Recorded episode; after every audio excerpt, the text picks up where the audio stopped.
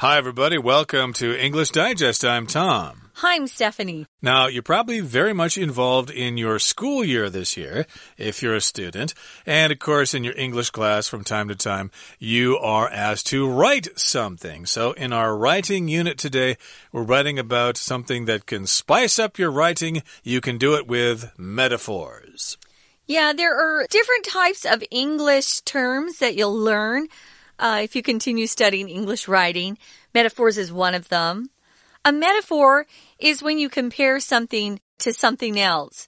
But what you're comparing it to or, or saying it is, is kind of crazy sounding. The first line in this, you'll see, is just an example of a metaphor. All the world's a stage. Well, is the world really a stage? What? What does that mean? Mm. And all the men and women merely players. This is a really famous uh, quote from Shakespeare, who was a brilliant writer, as you'll come to see as you continue studying English, at least English literature. We're also going to talk about the differences between similes and metaphors, which I think is really helpful too. But before we do that, we're going to dive in and read through day one. All the world's a stage, and all the men and women merely players. Thus wrote William Shakespeare in As You Like It. Of course, he wasn't being literal. The world is not an actual theater stage, nor is everyone an actor portraying a role. Shakespeare was using a metaphor, a literary technique for comparing two dissimilar things. Metaphors are fairly common in everyday speech, though they are more abundant in writing, especially in poetry. They make writing more descriptive and allow writers and poets to present abstract concepts in more direct ways. For example, we can say someone has a burning passion for a subject. Their enthusiasm isn't literally on fire, Yet anyone reading this metaphor will understand the person is extremely passionate about this particular topic. A good example of a common metaphor is thinking of time as money. We can spend, save, and waste time. Thinking of ideas as food is equally commonplace.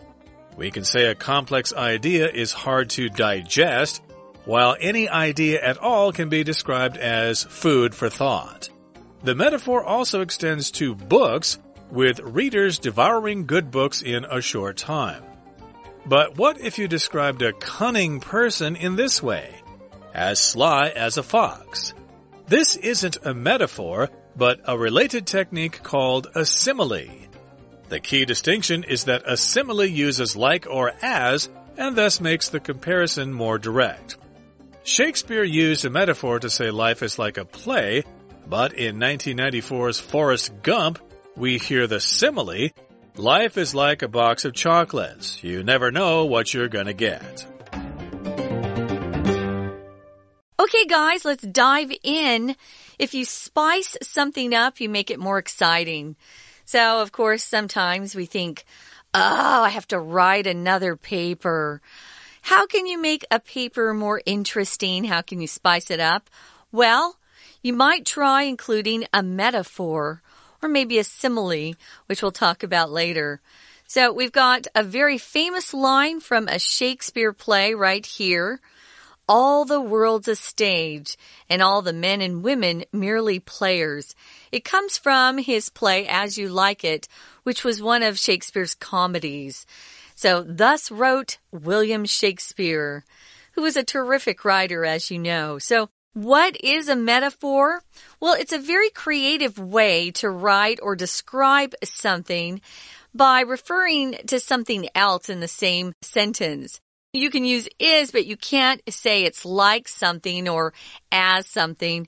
It is that thing. The world's a stage, like Tom said. It's not really a theater stage we're talking about. It's just that lots of really interesting dramas play out in life. And it looks like all of us are on that stage portraying different roles or portraying different players, although that's not really what's going on. But that was his metaphor and it's often used to teach what a metaphor is in English.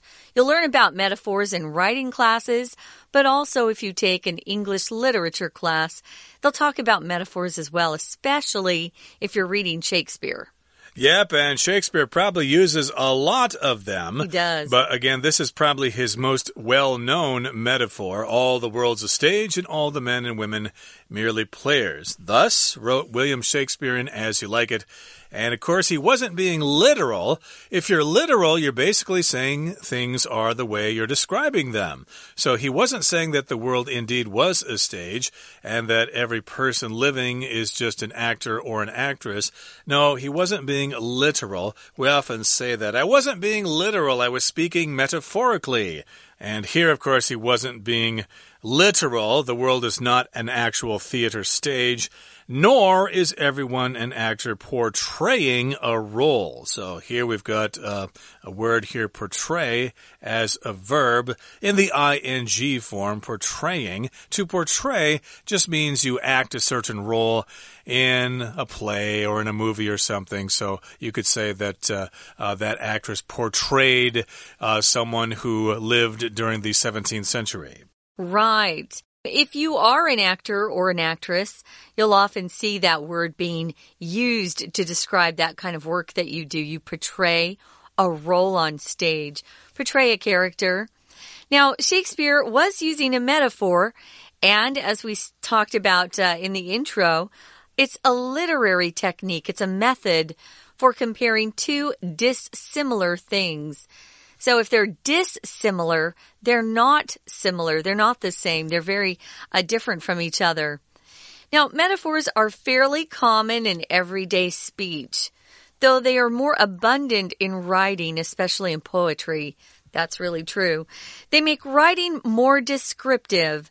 If something's more descriptive, just gives you more details. There's more content. You have a better idea of what's going on. And by using metaphors, this allows writers and poets to present abstract concepts in more direct ways. If something is abstract, it's not concrete. You can't hold it. It's more like an idea or uh, a feeling. So if something's abstract, again, you can't really touch it or hold it. So maybe it's just a thought that exists out there, or maybe it's an idea, but it doesn't really have a physical presence to it. Now, a concept is actually a word you can use if you get tired of using the word idea or thought. Oh, what an interesting concept that is. Maybe somebody at work comes up with a really interesting idea for a new project or a new marketing idea, and you could say, Oh, Wow, that's a really interesting concept. So that's another word you can use for idea. Concept. So abstract concept just means something that you can't really put your hands around. Uh, if someone has an idea and you say, oh, that's really abstract or abstract, it's not very clear sometimes to you what they're talking about. Right. Uh, for a lot of Westerners who come to Taiwan and want to understand Buddhism or Taoism, some of those concepts are difficult to understand because we haven't really encountered them before. Mm -hmm. So they can be quite abstract. They are very difficult to understand. Uh, you just can't get a hold of that thing. You can't really see it. You can't really touch it. It involves a lot of thinking. So indeed, there are some abstract concepts. But yes, indeed, if you are a writer and you want to be more descriptive, and if you are a poet, well, then you can present these abstract concepts using these metaphors. Okay, it's a good way to describe, say, love, for example, or or envy of someone, and just saying, "Oh, I really envy that person." You can use a metaphor to describe that feeling, and then people will probably get a better idea of what you're trying to talk about. So let's uh, give you an example of this here. It says, for example, we can say someone has a burning passion for a subject. Okay, that's a metaphor here. Burning passion. Passion is just a strong love for something, but is it really on fire? Is it really burning? Ooh. Can you actually burn yourself if you get too close to it? Well, of course not. We're using the word burning metaphorically. Right, but it, it gives you that idea that it's really hot. It's something that kind of urges someone to do something. So if you have a burning passion for a particular hobby, It's like something's pushing you to keep doing it. You love it so much. You can't get enough of it. So it does describe somebody's enthusiasm for something, right? So they're not on fire, as Tom said, but they have a lot of excitement for something, a lot of enthusiasm for it. So anyone reading this metaphor will understand the person's not really on fire. They're talking about how extremely passionate about this particular topic that they are. So if you're passionate again about something, guys, it's a really strong excitement, enthusiasm for something. Someone can be passionate about music or sports, photography, whatever it is. They just love it so much. They can't get enough of it. Mm-hmm. Right. They're very passionate about it. For you young lovers out there, or you middle aged lovers, you might say something like this to your partner Oh, I'm so passionate about you. My love for you is on fire. My soul is on fire for you. I'm burning with love for you. Those are all metaphors there. You're not really on fire. And I don't think a lot of lovers would like to burn themselves up just no. to express their love for somebody else. Although I'm sure the other person would probably greatly appreciate that, although the person would be dead and that that's no good either. But that's another subject for another day. So yeah, you're passionate if you have a burning passion for something, and hopefully you have a burning passion for learning English with your Chinese teacher. 谢谢美语老师。Hello, my name is Shelby. 今天文章要介绍一个作文技巧 metaphors。标题 Spice up your writing。Spice 香料，spice up something 就是使某物增添趣味。 文章第一段先引莎士比亚的一句话，说世界就是舞台，所有人是演员。第二段第二句，当然喽，它不是字面上的 literal，是照字面上的。世界不是舞台，人也不是扮演角色的演员。在这句呢，有两个否定副词，not 点点点，nor 点点点，不是什么，也不是什么。nor 否定副词放在句首的时候，这时候句子要写成倒装，强调也不。be 动词 is 搬到主词。everyone 的前面，接着主词补语 an actor，后面又跟着分词 portraying a role 来修饰。下一句，Shakespeare 用了隐喻，一种文学技巧，比较两种不同的事物。我们到第三段的第一句，隐喻在日常言语中也很常见，在写作中更多，fairly common 相当常见的意思。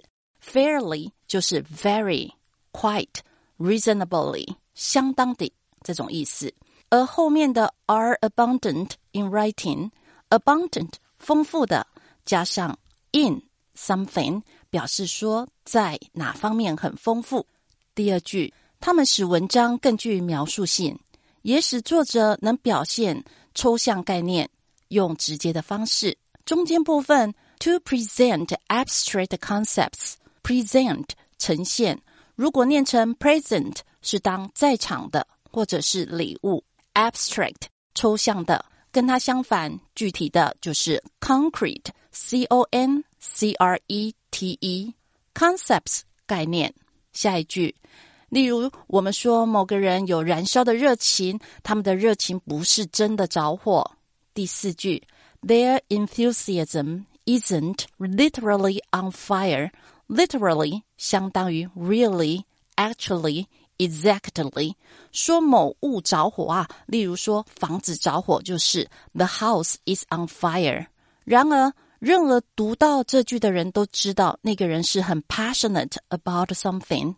passionate 热情的，he makes a passionate speech，就是他做了一场热情的演说。它的名词是 passion，p a s s i o n。We're going to take a quick break. Stay tuned. We'll be right back.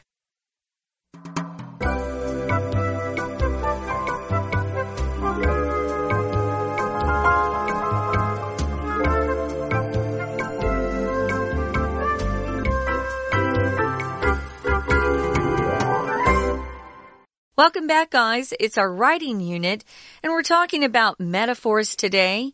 It's a literary technique or method for making your writing a little bit more creative and spicing it up. It's a great way to compare two things that are very dissimilar or not alike at all. And it gives people an idea of what you're talking about. It makes something that's kind of abstract more concrete in their minds because you're comparing it to something and they're thinking, oh, yeah, I can see what they mean with that. For example, moving on to the third paragraph, it says, a good example of a common metaphor is thinking of time as money. You'll often hear people say time is money. What? How can time be money? What are you talking about? Well, when you're younger, you probably don't feel like time is money. But as you get older, you know that whatever you do that isn't allowing you to make money, you're wasting time, right? So time can be money, especially as you get older and you have a job. Or maybe you are an entrepreneur and any time you spend not working on your new business idea is wasted time. You could be actually putting your time towards that new business and eventually it will be something that will pay off in the end. So time is money. That's a great metaphor. It is, and uh, we can spend, save, and waste time. There are lots of things we can do with time. And thinking of ideas as food is equally commonplace. So, mm -hmm. yeah, we mm-hmm. like our money, we like time, and we like food, okay? These are things that yeah. we have to have in our daily lives. So, yeah, food, of course, is very commonplace, and we have a lot of metaphors using food. Of course, when you eat, of course, uh, you need to have your body change the food into something something that the body can use. That process is called digestion, and the verb is to digest. So we can say a complex idea is hard to digest. You're not really eating a concept and chewing it up and swallowing it and trying to turn it into smaller bits of food that your body can use. No, you're not really doing that. But uh, here, digest just means, uh, yeah, a complex idea, a concept, an abstract idea is very difficult to understand, to break it down into smaller parts, and to apply it to your daily life. Yeah, so if you're talking about some new information that someone's trying to give to you or help you understand, if you say it, it's hard to digest, it just means, wow, it's kind of complicated. I need a little bit more time to, as Tom said, break it down into smaller bites, smaller pieces of food, and try to understand the significance of the information. So while any idea at all can be described as food for thought, the metaphor using food and digestion, this metaphor extends to books. How do we talk about uh, books and food and devouring and digesting? Well, there's a really famous metaphor where it just talks about how I'm devouring this book. You're eating the book? What? Mm. To devour means to eat something as if you're starving to death. You know, think of a lion, you know, after they kill their prey, they just use those big claws, those paws, and they put that food into their mouth as fast as possible. They're devouring their prey. Well, if you devour a good book, it just means you can't put it down. You have other things to do, but you just keep reading until you're done. Now, there is a vocabulary word earlier in the sentence, which is extend. Extend can be, you know, mean different things actually. It can mean moving your arms or your legs away from your body, you know, you're so, so you're spreading them out. But here it just means it covers something, it covers an area or a topic, a greater topic in scope, you could say. So it extends to books. So we're even going to say that you can talk about these uh, eating verbs, eating words with books. Yeah, devouring a good book. I love when I find a good book like that. I can't put it down and I end up staying awake too late at night and I have to read it till it's done. You know, I have to uh, That seems to happen to me less and less, you know, mm. but I remember when I was younger, boy, I'd come across a book and I just couldn't get enough of it. Couldn't so, yes, put it down, yeah. I couldn't put it down. It was a real page turner. Mm. It was really gripping and I wanted to devour that good book in a short time. So, mm -hmm. yeah, mm-hmm. devour, to eat something really hungrily. Like uh, one time many years ago I got stuck in traffic during Chinese New Year Uh -huh. and I was in the car for so long. So when I finally was able to get to a night market, boy, did I devour a big plate of fried rice in like less than two minutes. I was that hungry. You were starving. Okay, so that's a metaphor there to devour good books. And uh, yeah, we've got food for thought here. A complex idea is hard to digest. And here in the final paragraph, uh, let's uh, describe people here. What if you described a cunning person in this way as sly as a fox? Is that a metaphor? Okay. Well, here we've got the word cunning. Cunning just means you're very smart, especially if you're able to think up ways to do things. And usually it's kind of sneaky, okay? If you're cunning, you know ways to maybe cheat other people or to get the money before they do or to invest in the right stocks when everybody else is losing money on the stock market. Yes, you're very cunning. You're very quick and smart. Yeah, and sometimes that word cunning gives people the idea that something dishonest is taking place. So be careful with cunning. Now, you can be cunning and not cheat other people too. So let's be fair with this word. But if someone's cunning, they're typically coming up with a scheme or a plan to uh, get what they want from someone, and it might include a little bit of deception or deceiving them. And sly is a similar word. If someone's sly, they're usually doing something to maybe deceive somebody else and it's not it's not clear that they're trying to actually cheat you. They seem to be kind of uh, they're usually kind of cool. So it's hard to tell if someone who is sly is cheating others. But be careful with these fast talkers, these cunning people out there. But is this a real metaphor to say someone is as sly as a fox? Well, our article goes on to say this isn't a metaphor, but a related technique called a simile. So a simile is a word that is very similar to the word similar. So it's kind of uh, similar to a metaphor, but if you use as or like, it's called a different technique. It's called a simile. That's the difference between metaphor and simile. Yeah, basically, it just involves the words like or as. I could say, my love is like a mountain. Well, that's a simile. If I say, my love is a mountain, then that's a metaphor. It's mm -hmm. basically that simple here. So, yes, as sly as a fox, as slow as a turtle as uh, smart as an elephant or whatever. You can probably. You're as dirty as a pig. Uh, there you go.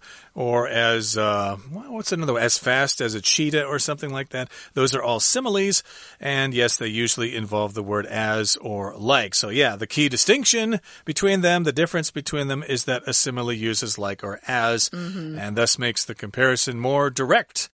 And Shakespeare used a metaphor to say life is like a play, but in 1994's Forrest Gump, we hear the simile life is like a box of chocolates. You never know what you're going to get. If you remember that movie starring Tom Hanks way back in 1994, he played kind of a, a slow person, but he was actually quite successful in his life. It's a simile. This it simile is, came yeah. up in the movie a couple of times. Life is like a box of chocolates. You never know what you're going to get. Uh, we should explain that uh, sometimes chocolates are sold in boxes with many different uh, flavors. Fillings. Yeah, but yeah, filling. But if you look at it, you don't really know what's inside it. Okay, so yeah, right. you take one and you take a bite and you think, hmm, that's interesting. It tastes like vanilla. So yeah, you never know what you're going to get. Because life can be very, very uh, strange. You know, you think it's going well and suddenly you can have something happen to you that changes everything. So life is like a box of chocolates.